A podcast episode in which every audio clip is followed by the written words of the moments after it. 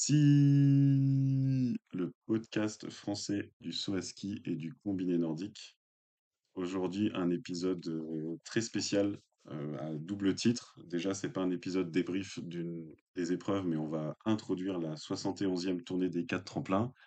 Et il est spécial aussi parce qu'on a notre premier invité du podcast, Gabriel Carlen, qui vient de Suisse et qui a été sauteur en équipe nationale suisse de 2013 à 2020 et qui a sauté sur tous les tremplins de la Coupe du Monde.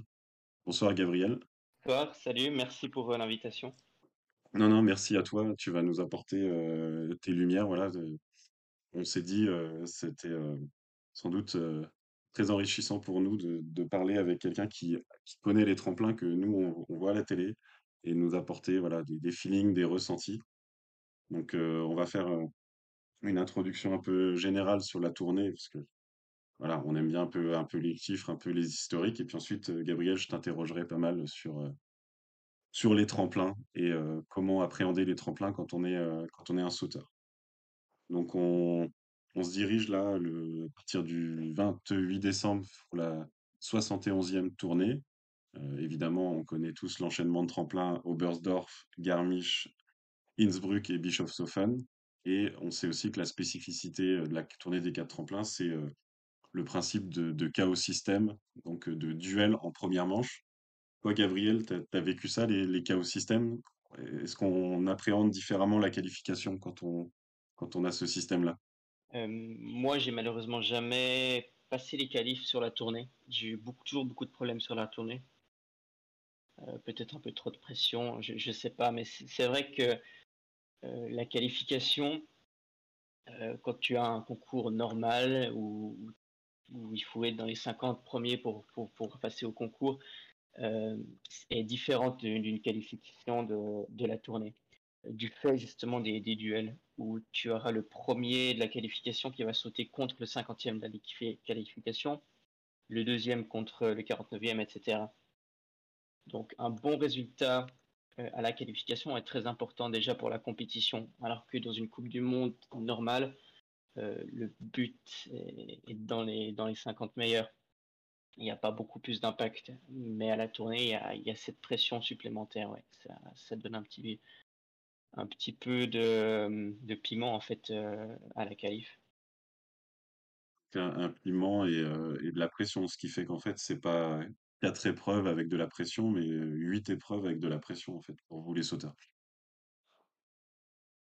Oui, bah, exactement. C'est si, si tu te loupes déjà la qualification et puis que tu es un, des top sauteurs mondiaux, ben, tu, tu vas sauter contre un, autre bon sauteur. Donc de toute façon, il y, aura, il y aura un gagnant et un perdant dans le duel. Après, si tu sautes bien, tu peux être dans les lucky losers mais, mais c'est, c'est à double tranchant en fait. Donc plus, tu es performant à la qualification, plus euh, tu auras de, chances déjà de faire un, bon concours et une bonne tournée. Très intéressant et souvent la, première qualification euh, donne le ton. Euh, ensuite, on a voilà, euh, on a quelques grands noms qui ont remporté à, de nombreuses reprises la tournée. On pense évidemment à Yann Eonen qui l'a remporté cinq fois, et un peu avant Jens Weiflog. Dans les, dans les sauteurs actuels, on a Camille Stor, euh, triple vainqueur, et euh, on a cinq sauteurs encore en activité qui ont gagné la tournée. Euh, Stéphane Kraft, Peter Preutz, donc Camille Stor trois fois, Kobayashi deux fois, et je pense qu'on va en parler, euh, David Kubaki. Ensuite, on a euh, des grandes nations qui n'ont pas gagné de, depuis très longtemps. Alors, malheureusement pour, pour toi, Gabriel, la Suisse n'a jamais inscrit son nom au palmarès du général. Et sinon, dans les grandes nations euh, qui ont aussi euh, des, longues séries, ça fait euh, bah, plus de 20 ans que l'Allemagne attend le, successeur de Sven Naval. À, à, ce point-là, je ne sais pas si toi, tu as déjà ressenti ce côté pression pour les Allemands au tremplin? Pas, pas, vraiment, mais les Allemands, faut faut bien se dire qu'ils sont aussi chez eux. La, la moitié de la tournée est, est, en Allemagne. Donc ils ont ce côté euh, être à la maison devant le public euh, allemand, ça, ça, doit mettre un peu de pression. Il doit y avoir beaucoup d'attentes. Et, et, je pense que ça peut, ça peut les peser. Ça peut, ça peut être lourd. Après, par contre, on, on sait que la deuxième partie est en Autriche. Les Autrichiens ont plutôt bien géré. Euh, avec, euh, je ne sais pas qui a gagné la tournée la dernière fois en Autriche, ça, ça doit être Kraft, je pense. oui, c'est ça, en 2015. ouais. Euh, voilà, donc c'est encore euh, assez récent. Donc je, je pourrais pas dire pourquoi les Allemands, ça fait, ça fait depuis, euh, depuis Svena Naval qu'ils ont pas, il n'y a pas eu de victoire. Mais, mais peut-être que la pression peut, peut jouer un rôle aussi. Ouais, c'est vrai que c'est euh, c'est assez impressionnant euh, voilà, pour être déjà aussi allé euh, au tremplin. On, c'est, on en reparlera, mais c'est c'est pas loin de l'ambiance des, des stades de foot. Mais euh, bon, on a ça dans d'autres euh, d'autres sports et à d'autres endroits. Les Polonais ont déjà souvent gagné à Zakopane. Les Autrichiens, ça les a pas empêchés euh, de gagner sept fois d'affilée là dans les années euh, 2008-2009 jusqu'à 2015. Donc euh, espérons que ce soit pas une malédiction à proprement parler, mais euh, chaque année qui passe, je pense qu'on leur en parle un peu plus aussi les pauvres Allemands. Euh, dans, les spécificités de la tournée, il y a un peu le mythe du, Grand Chelem. On a trois sauteurs qui ont réussi cet exploit.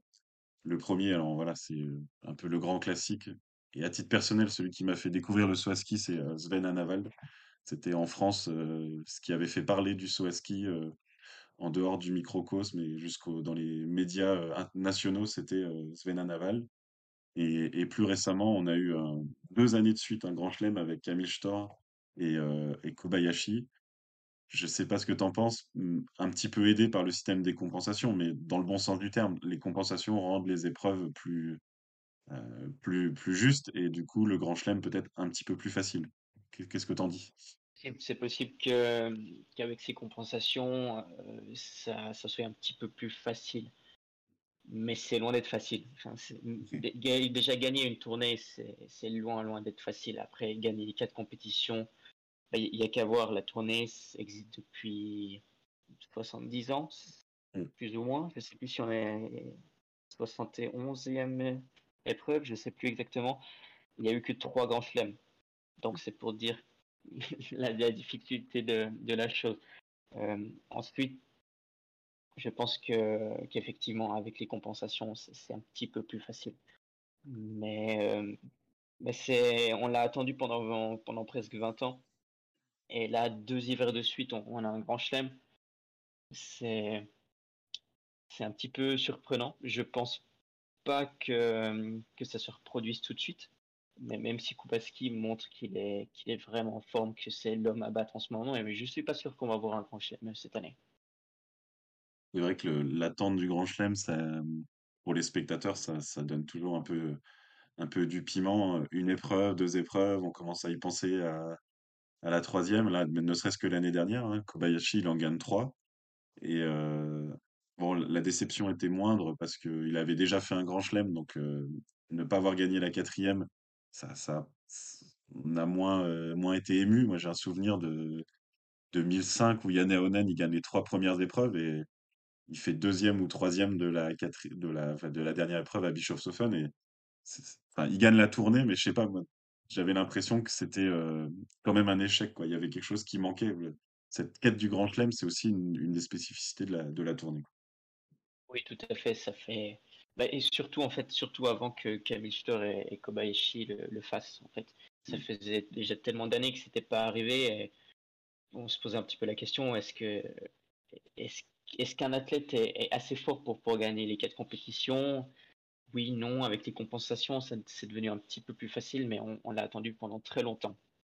Après deux fois d'affilée, c'est surprenant. Mais ouais, comme je, comme je l'ai dit, je pense pas que, c'est pour cet hiver.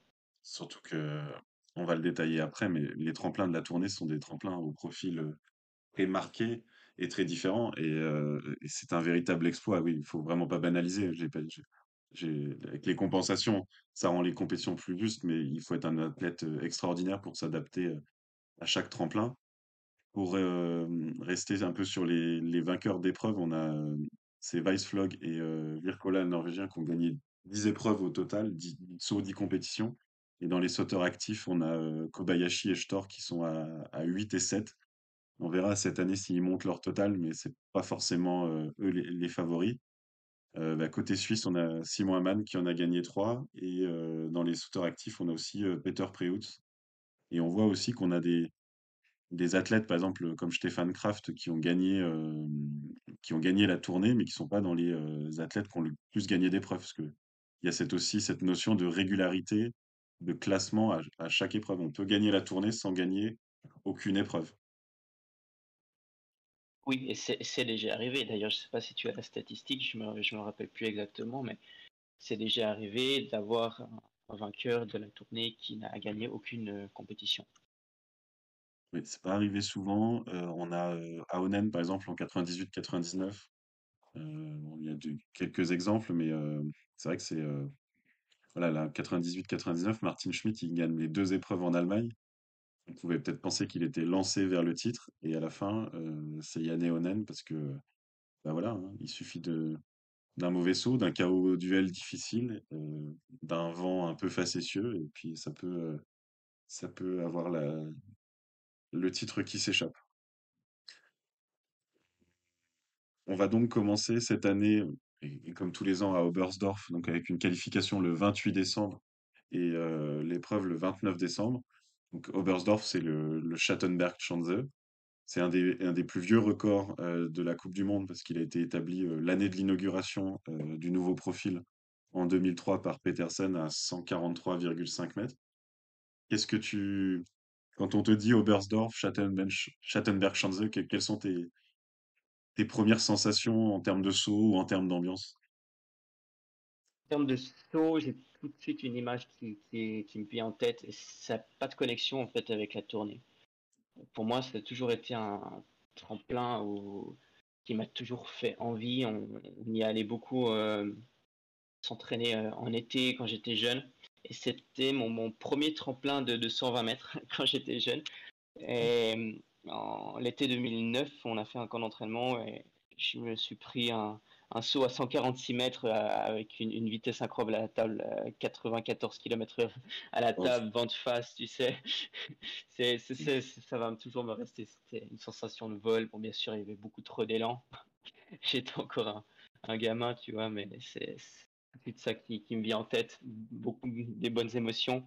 Et sur la tournée, tu me parles de, de l'émotion, de l'ambiance, c'est, incroyable. En fait, c'est- je pense qu'avec Innsbruck, c'est les deux tremplins où, en fait, le public te, le public t'aide carrément à sauter. C'est, des sensations incroyables. Le, stade plein à craquer, tu me disais tout à l'heure que ça ressemble un petit peu à un stade de, foot, de, de football, tu vois. Mais en fait, c'est exactement ça. C'est, vraiment une ambiance. euh, on vient d'avoir les championnats du monde, euh, la Coupe du monde de, de, foot. C'est exactement ça. C'est si tu peux avoir l'occasion une fois, en tant qu'athlète, bien sûr, c'est génial d'y être. En tant que spectateur, y aller à, la tournée, ça, ça vaut vraiment la peine. C'est des émotions incroyables. que confirmer, euh, j'ai eu la chance d'y aller deux fois et euh, voilà.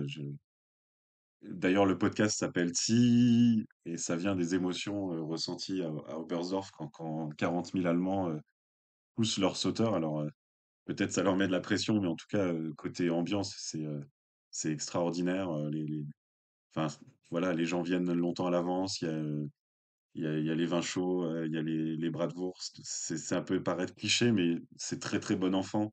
Toute, toute la ville est au diapason. Là, depuis la gare, on remonte, on traverse toute la ville vers le tremplin illuminé au loin. C'est un tremplin aussi dans un bel écrin.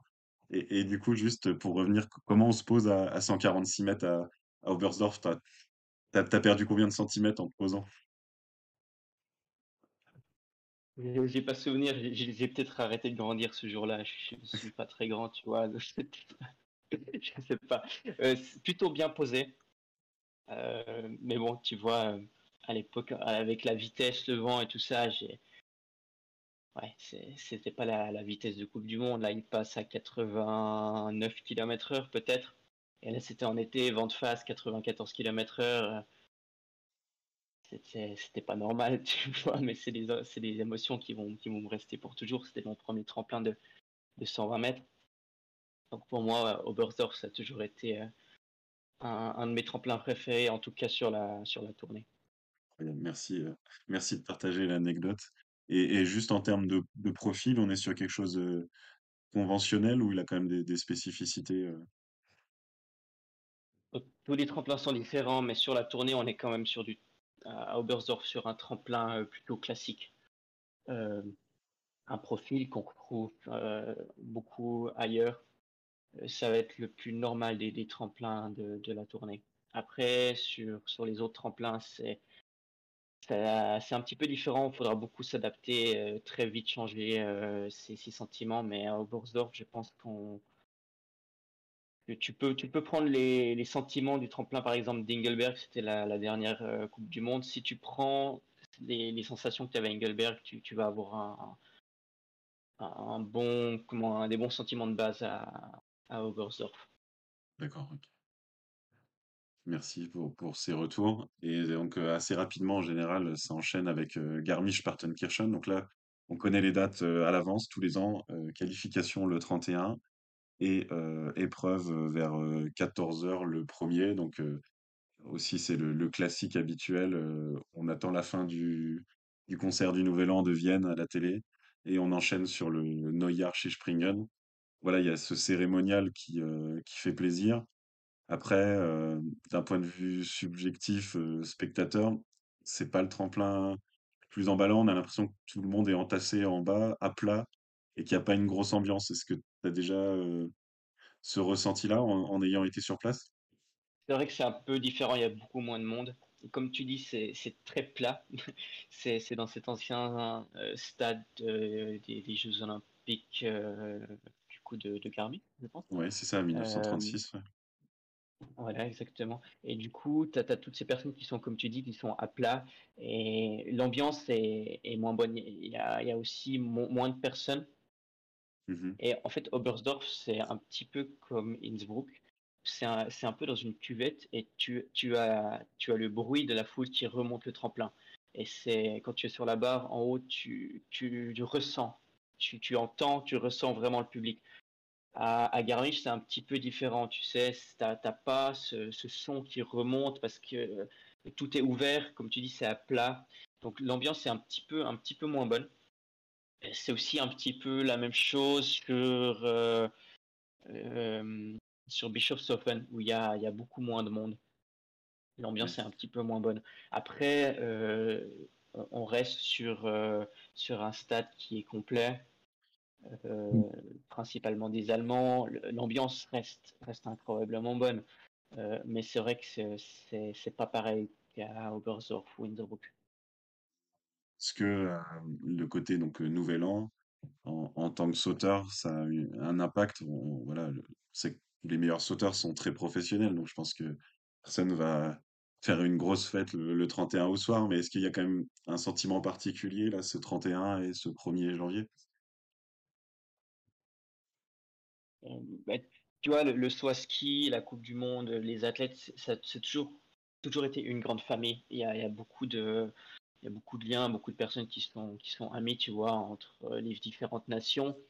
Et bah, moi, j'ai fait, sauf faire deux fois, j'ai passé mon nouvel an justement à Garmisch. Euh, et j'étais à l'hôtel avec euh, la Norvège et la Pologne. Et le soir, on, a, on avait un repas, euh, tout le monde dans la même salle. Donc on avait les Suisses à une table, les Polonais à une table, et un petit peu plus loin les Norvégiens. Et ensuite, euh, on a passé la, on passe la soirée ensemble, on discute jusqu'à jusqu'à minuit, on, on boit un, petit verre de champagne et puis ensuite euh, on va se coucher. Mais l'ambiance a toujours été très bonne et, et, un petit peu ce partage où il y a les différentes nations qui, se mélangent. Euh, moi, j'ai toujours eu beaucoup de plaisir à passer mon, nouvel an sur la tournée. Ça, c'est c'est chouette. Et peut-être aussi le calme des spectateurs vient que eux sont sans doute moins raisonnables le 31 au soir et le premier, ils viennent, ils viennent se poser au tremplin, mais peut-être un peu moins en forme. Et, d'un point de vue euh, saut à ski, est-ce qu'il y a un, une spécificité à ce tremplin? C'est vrai qu'il est, il est plus ouvert. On, a cette impression-là aussi de l'extérieur. Ça, se ressent aussi en, je sais en sensation de vol ou en paysage. Euh. Euh, on a une très belle vue sur, sur la ville, effectivement. Mais en, après, en paysage, je me suis vraiment posé la question. J'ai jamais vraiment tu vois, le panorama. C'était pas le truc numéro un pour moi en haut du tremplin. J'ai pas beaucoup de, de, souvenirs à ce niveau-là. Mais au niveau du tremplin lui-même, euh, c'est un tremplin qui est un petit peu plus spécifique qu'Obersdorf. On reste sur quelque chose d'assez classique, mais c'est un tremplin où il faut vraiment avoir beaucoup d'engagement pour, pour, euh, pour arriver dans cette phase de vol avec de la vitesse et pouvoir vraiment sauter loin. Si tu perds de la vitesse en, en haute, euh, tu es sûr de, de, te poser, euh, de te poser vers 120 mètres et pas plus loin. Il y a un petit peu cette limite. Et puis, c'est vraiment les athlètes qui sont engagés qui arrivent vraiment à, tout de suite prendre la vitesse et se mettre dans leur position de vol et, voler vraiment jusqu'en bas. Tu as, leur corps qui doit être vers 140, euh, ici, non? Oui, 144, 144 mètres euh, par David, effectivement. Euh, donc moi, je verrais bien sur ce tremplin un, je dirais Eisenbirchler, qui peut être très fort sur ce tremplin. Malheureusement, à Engelberg, il a montré qu'il n'était pas forcément en, grande forme en ce moment. Ça peut encore aller, ça peut encore changer jusqu'à Garmisch. Mais je pense que Kaisenbirchler peut être euh, quelqu'un qui, qui, va faire quelque chose d'assez bien euh, le week-end, enfin le week-end, les, deux jours de, de Garmisch. les euh, Allemands sautent beaucoup sur ce plein, notamment en été. Oui. Et ouais, je pense que ça peut être quelqu'un qui, il peut jouer une place dans, dans top 6 ou podium s'il arrive à retrouver son, ses sensations. Et euh, donc un, sauteur cette saison comme euh, Lanichek qui euh, justement qui vole très bien ou un Lindvik qui prend très très vite sa position, il prend très vite ses skis, c'est c'est plutôt ces, ces profils-là donc que tu vois jouer devant. Ouais, pour Garmisch, moi, je, d'après mes, mes sensations, c'est que j'ai eu il faut, faut être très engagé sur ce tremplin.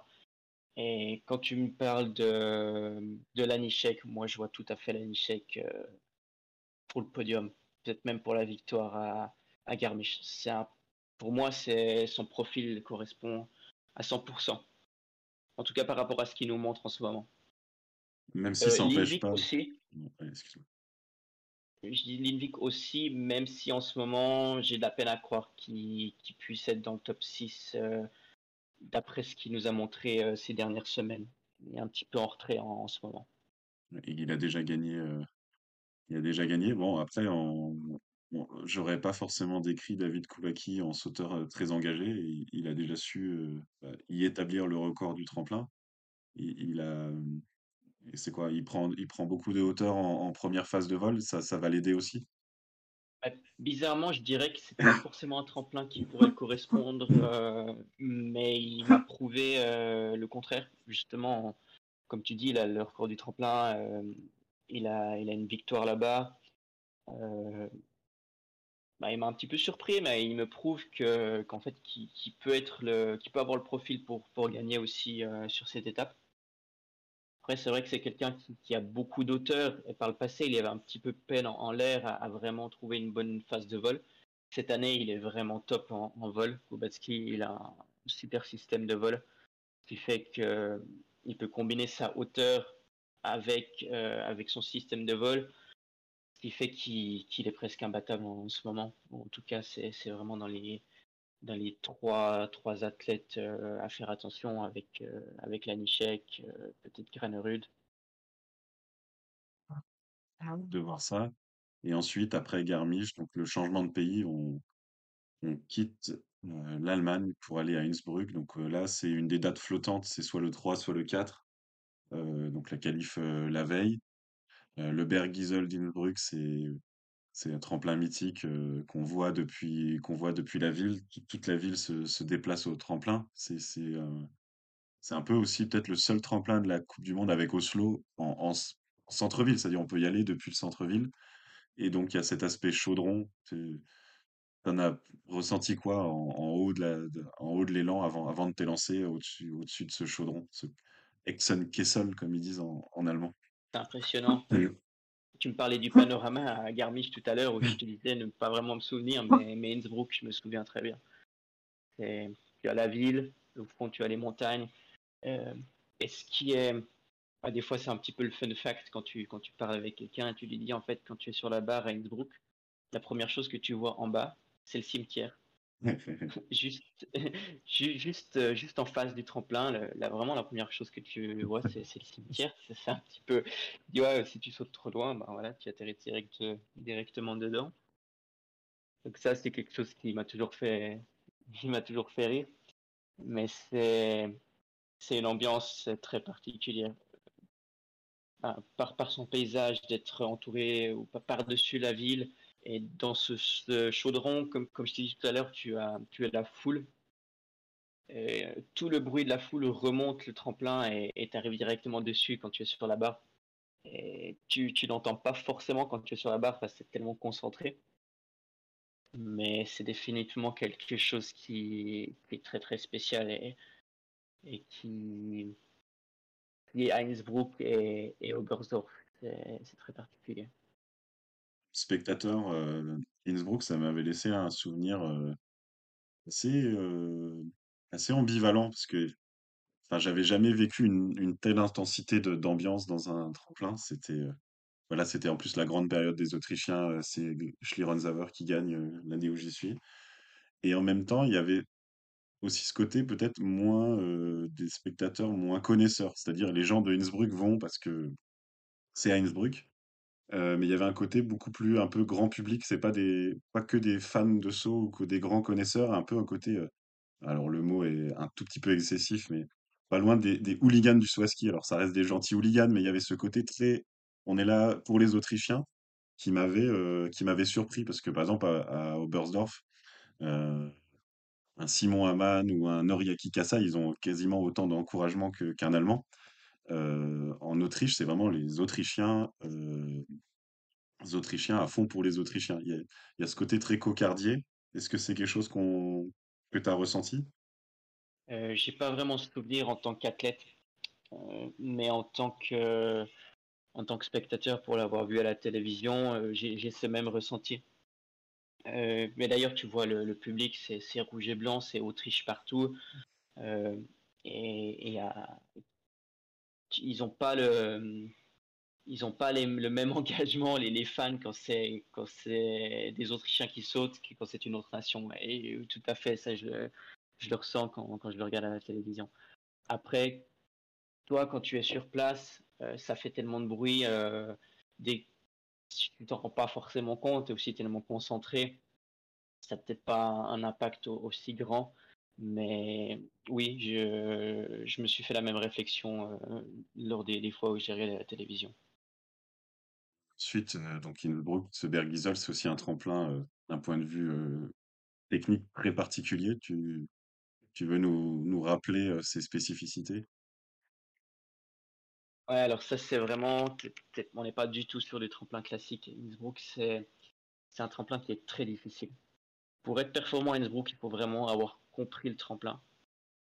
Et je pense euh, c'est aussi pour ça que beaucoup de nations font des, camps d'entraînement, des stages euh, l'été euh, à Innsbruck. Que c'est tellement important de, de déjà bien connaître le tremplin avant d'arriver sur place pour la tournée, parce que tu as tellement peu de temps pour te préparer. Tu as deux sauts d'essai, et puis ensuite c'est déjà la qualification. Et comme je l'ai dit tout à l'heure, la qualification joue déjà un très grand rôle pour le compétition dû au chaos système. Donc euh, pour certains athlètes dans le top 10, une qualification en temps normal, bah, c'est un petit peu comme un saut d'entraînement.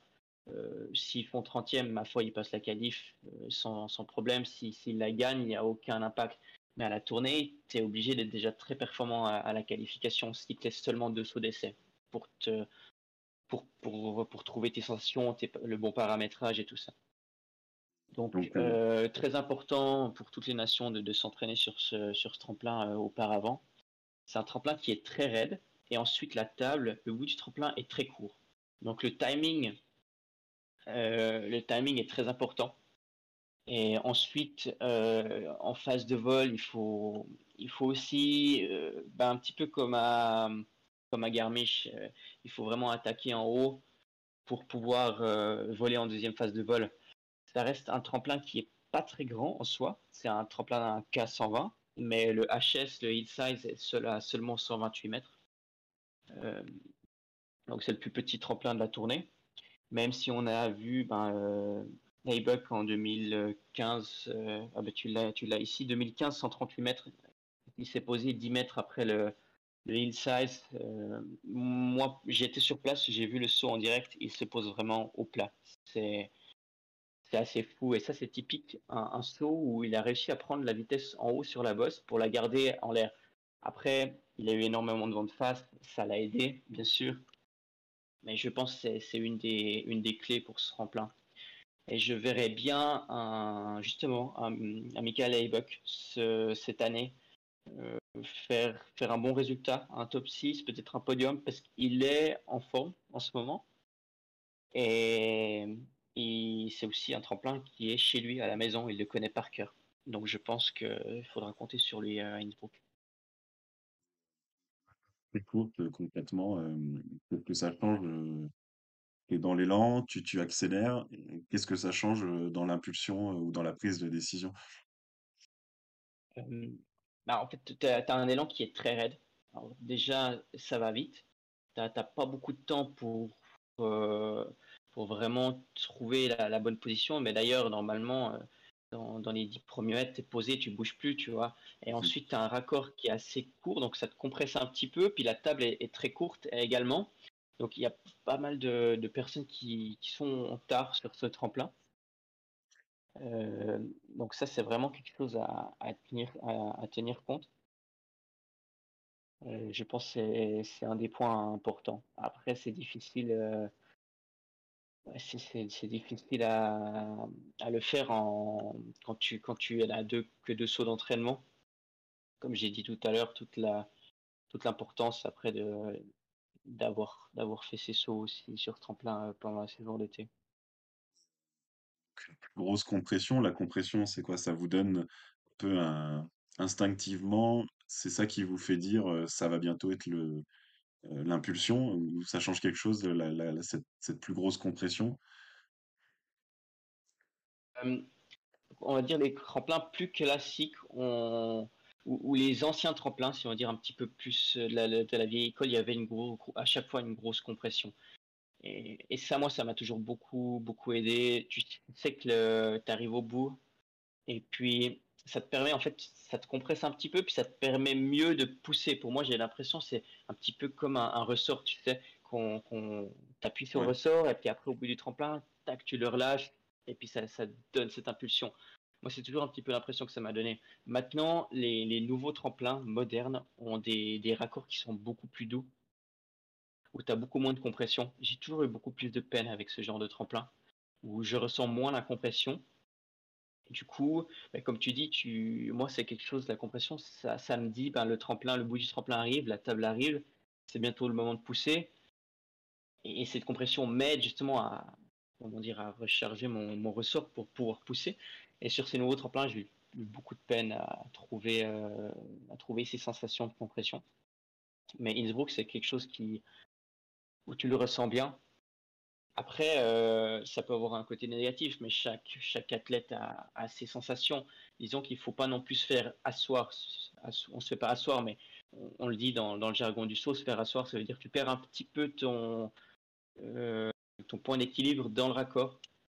Et du coup, si ton point d'équilibre passe un petit peu en arrière dans le raccord, tu es sûr qu'à la table, bah déjà, tu risques d'être tard et ensuite tu, tu, risques de sauter un petit peu trop avec le haut du corps, donc d'ouvrir le haut du corps et du coup euh, perdre beaucoup de, beaucoup de vitesse.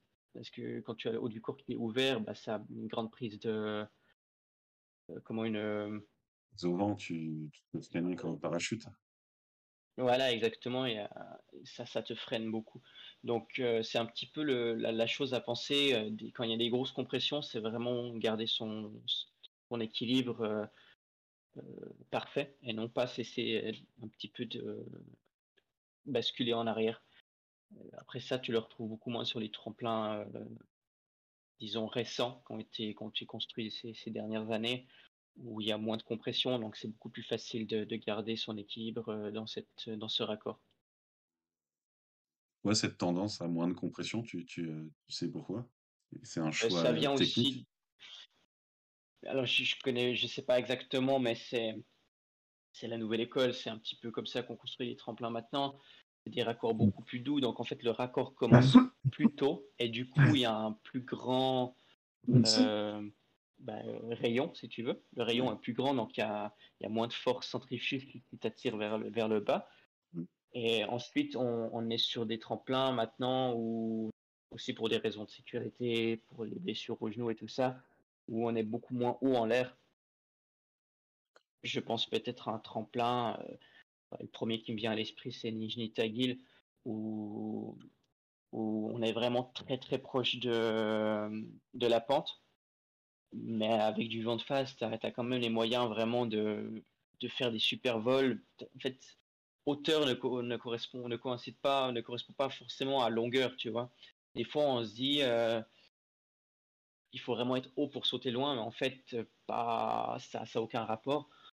Mais du coup, plus t'es bas, bah, en cas de chute, ça, ça peut te sauver un genou. Donc, euh, la nouvelle école sur la construction des tremplins, c'est un petit peu ça, c'est construire des, des tremplins où où on est un peu moins haut. Et puis ensuite, euh, tu, tu, tu, voles avec peut-être un petit peu plus de vitesse à la table aussi, pour compenser. Ça, en termes de sensation de vol, quand tu es plus rasant, tu as des meilleures sensations ou à l'inverse, c'est plus euh, crispant euh, de dire je vais bientôt me poser? Et qu'est-ce que ça change en fait quand tu es à 1m50 ou à 3 mètres du sol? Mmh. Moi, j'ai toujours eu plus d'appréhension d'être haut euh, bon, ça, ça vient aussi peut-être de ma, ma, blessure. Je me suis fait également les, ligaments et tout ça. J'ai sauté trop loin à Ramsao. Je me suis, je me suis fait le genou. Peut-être j'ai un petit peu d'après, j'avais un petit peu d'appréhension par rapport à ça à la fin de ma carrière. Euh, mais après, quand tu es proche du, profil, si tu sais que en fait, il faut toujours croire en, tes capacités. Moi, moi quand j'ai notamment à, à euh, au Volaski, où c'était encore l'ancienne, de, depuis quelques années, ils ont raboté un petit peu la bosse pour qu'on ait un peu plus de hauteur sur la bosse. Mais euh, l'ancien, l'ancien profil, euh, tu passais vraiment à. Des fois, tu touchais les skis presque sur la bosse, l'arrière, et puis ensuite, tu, tu repartais, et puis tu te posais quand même à 200 mètres. Mais moi, j'ai eu le cas où j'étais, je pense que je touchais les petits sapinets avec l'arrière de mes skis et j'ai encore volé 25 euh, mètres. En fait, du moment où tu crois en toi et tu arrives à gérer, en fait, tu arrives à jauger, à, savoir si tu vas te poser ou si tu vas encore réussir à grappiller les mètres. Donc, en fait, quand tu es à, un mètre du, du profil, tu, ça ne change pas grand-chose. Au niveau appréhension, moi, j'ai toujours plutôt eu un peu plus de peine hein, quand j'avais plus de hauteur c'est vrai que c'est les vidéos que je cherche sur YouTube des sauteurs qui touchent l'arrière des skis et qui font encore 20, 30, 50 mètres. C'est en tant que spectateur, c'est aussi passionnant. Alors après Innsbruck et sa pente et sa compression, eh ben, je pense que je me trompe pas en disant que c'est l'exact opposé, le tremplin suivant à, à Bischofshofen. On, enchaîne donc toujours le 6 janvier, donc le jour de, euh, le jour des rois est donc un jour férié en Autriche, donc c'est aussi une date, euh, une date symbolique pour, euh, pour tout le monde pour suivre l'épreuve. À, à Bischofshofen, un tremplin, un beau tremplin aussi, un peu moins chaudron. Et je crois que tout de suite, ce qui vient en tête, c'est cette, cette rampe d'accélération interminable. En tout cas, même pour nous, spectateurs, elle l'est. Alors, ça donne quoi quand on est sauteur? La transition entre Innsbruck et Bischofshofen, elle pique. elle pique. Parce que, tu, vois, comme tu l'as dit, c'est totalement l'inverse. Tu, à Innsbruck, c'est raide, c'est assez court, tu as un, raccord qui est assez, assez fort, une table assez courte. Et après, tu arrives à, à Bischofshofen où tu as l'impression que tu vas t'endormir dans l'élan. Il faut un petit café pour arriver au bout réveillé. et puis ensuite, t'as pas du tout de compression, mais vraiment pas du tout. Et tu as une table qui est, qui est super longue. Euh, donc, c'est, on ne voit pas à la télévision les, les sauts d'entraînement, parce qu'on passe directement à la qualif. Mais euh, je peux te dire que ça ferait des fois des, vidéos assez intéressantes.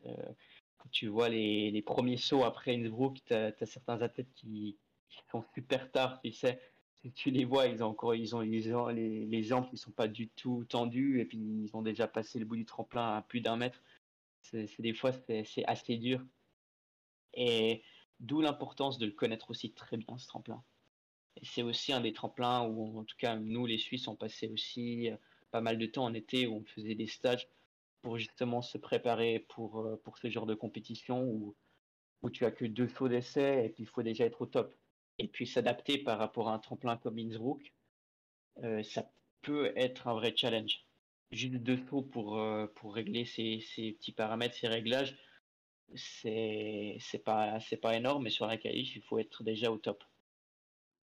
Donc euh, deux tremplins complètement différents et il faut, il faut vraiment être prêt à, à, à Bischofshofen.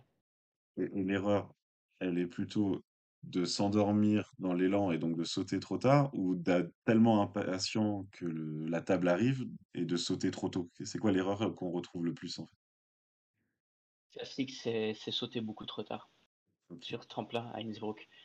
C'est d'attendre tellement longtemps des fois tu sais même plus quand il faut sauter en fait. Tu vois tu, tu regardes le bout du tremplin il arrive il arrive il arrive et tu dis ouais, j'aimerais bien sauter et en fait non il faut encore attendre attendre.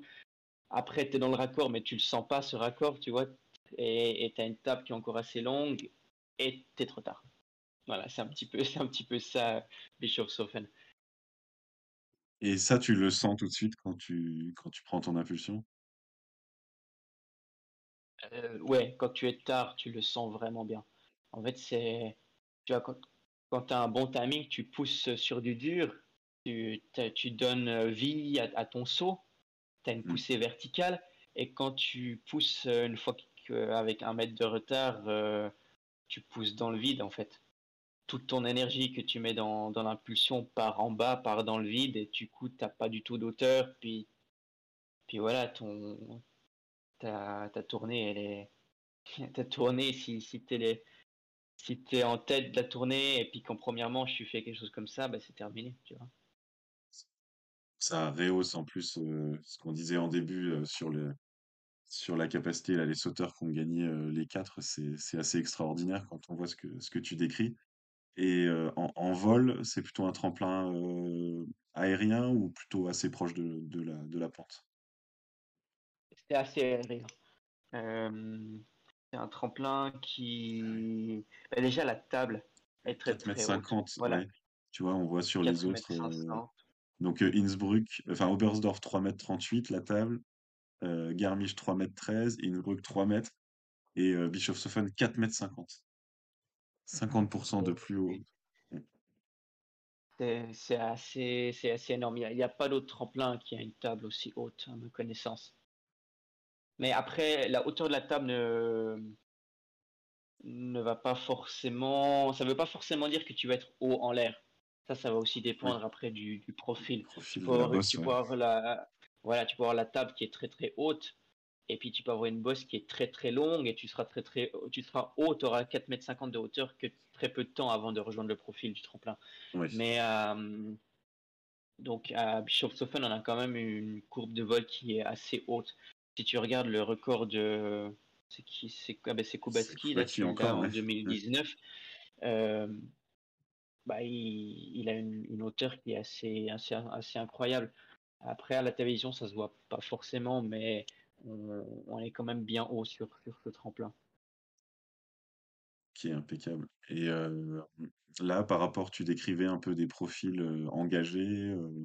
Là, tu as un profil particulier que, qui est avantagé ou que tu vois devant sur, sur ce tremplin? En tant qu'athlète, tu veux, tu veux dire? Oui, parce que par exemple là tu disais, ouais voilà, et Garmisch, tu disais il faut être un sauteur engagé par exemple. Donc là, est-ce qu'on retrouve un, sauteur patient, j'ai envie de dire, ou un sauteur bien réveillé à la table? Alors, bien réveillé à la table, ça va être très très important. Et ensuite, euh, c'est un tremplin, je pense, City qui pour les personnes qui sont assez engagées, ça va, ça va bien les aider. Et je pense notamment à Marius Lindvik. Pour lui, ce tremplin a toujours très très bien fonctionné. Euh, je ne sais pas combien il a de podiums à la tournée, mais euh, il a eu déjà de très très bons résultats mm. sur ce tremplin. Euh, l'hiver passé, sauf erreur, alors c'était pas à la tournée parce qu'ils sont restés une étape de plus, l'hiver passé à, à Bischofshofen. Et il avait gagné la compétition donc euh, du du week-end. Du week-end. Et je sais qu'en 2022, en, C'était quoi? C'était également, ouais, il avait également fait un podium sauf erreur de ma part.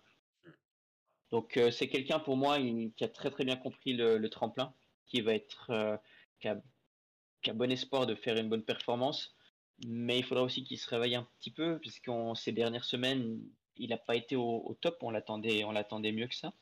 Mm. Mais je pense qu'il retrouve ses, s'il retrouve ses, sens- ses- ses sensations et ça sera, ce sera un des hommes pour, euh, qui sera devant pour euh, cette, euh, ce concours de, de Bischofshofen.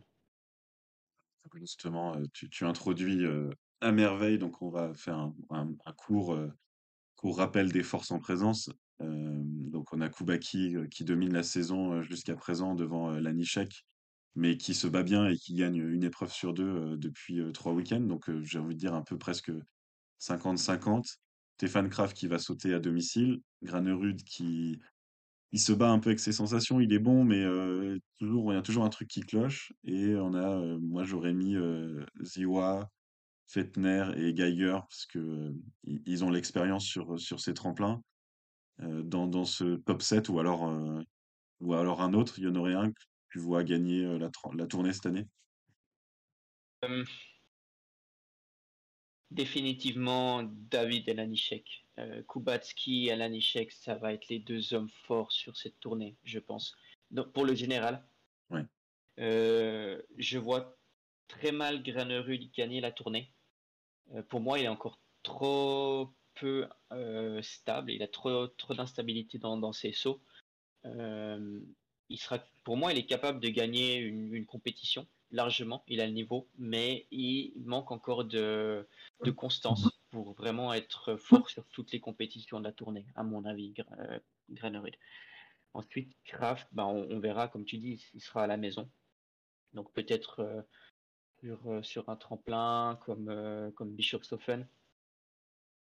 Là où il se révèle en Et 2014, euh, il arrive et il fait son premier podium là-bas. Après, Kraft, euh, moi je, le je le vois souvent comme sauteur d'Oberstdorf, je sais pas, je- un peu comme ça dans les, les souvenirs, les images mentales, il est toujours bon à Oberstdorf. euh, Kraft a trois podiums à Oberstdorf, sauf erreur, c'est et deux victoires. Ouais, Donc voilà. euh, c'est un des, ben, c'est le sauteur actif à part Ryoyo Kobayashi qui a trois victoires à, à Oberstdorf. C'est, c'est, ce sont les deux athlètes qui ont le plus euh, de podiums à, à Oberstdorf. Moi, je le vois aussi assez bien à Oberstdorf avec Karl Geiger.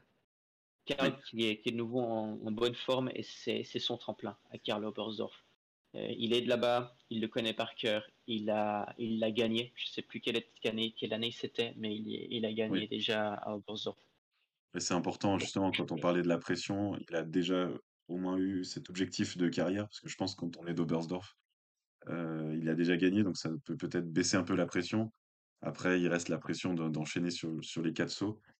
Euh, je voulais pas finir sans un petit clin d'œil à mon compère euh, Will. Euh, je voudrais faire un petit pronostic et lui parler de l'allemand Philippe, enfin vous parler de l'allemand Philippe Raimund que je vois troisième meilleur allemand de cette tournée. Donc je pense que Geiger sera le meilleur allemand de la tournée. Pius Paschke, c'est l'assurance tout risque autour de la dixième place. Et moi, je vois bien l'allemand euh, Philipp Raimund être le, troisième meilleur allemand autour de la dix quinzième place. C'est, mon petit pronostic. peut-être que dans dix jours, je me serai complètement planté, mais voilà, c'est le petit pronostic. Est-ce que toi, tu as quelqu'un que tu voudrais surveiller, qui montrait de, de Coupe Conti ou qui montait des belles choses ces dernières semaines en Coupe du Monde, qui tu voudrais pointer pour, pour finir cet épisode? Comme ça, bah, moi j'aurais la même personne que toi en tête euh, au niveau des Allemands. C'est sûr que le Raimund, euh, avec ses, top résultats qu'il a fait en, en Coupe continentale, euh, c'est vraiment, je pense, un des Allemands qui, qui va être devant. Après, on peut gagner en Coupe continentale et ne pas réussir en Coupe du Monde. Ça, ça, ça s'est déjà vu. La, différence de niveau est, quand même notable entre entre les deux, les deux compétitions, donc Coupe, Coupe Mhm. du Monde et Coupe continentale.